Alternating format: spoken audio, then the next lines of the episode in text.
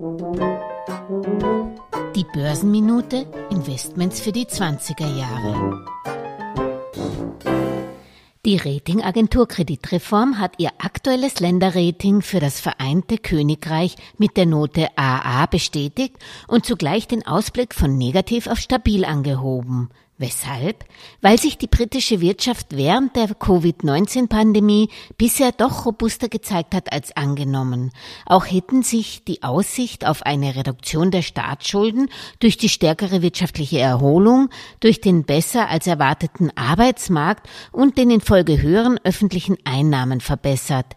Die Folgen der Omikron-Variante seien geringer als befürchtet.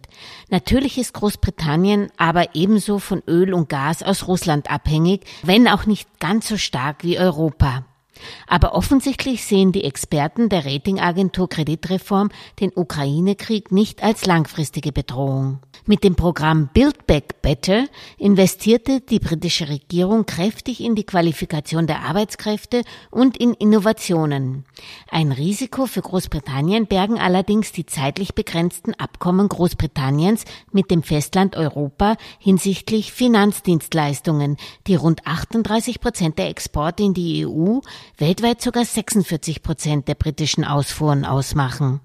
Ein verbessertes Länderrating hilft natürlich in erster Linie dem jeweiligen Staat, sich günstiger zu finanzieren.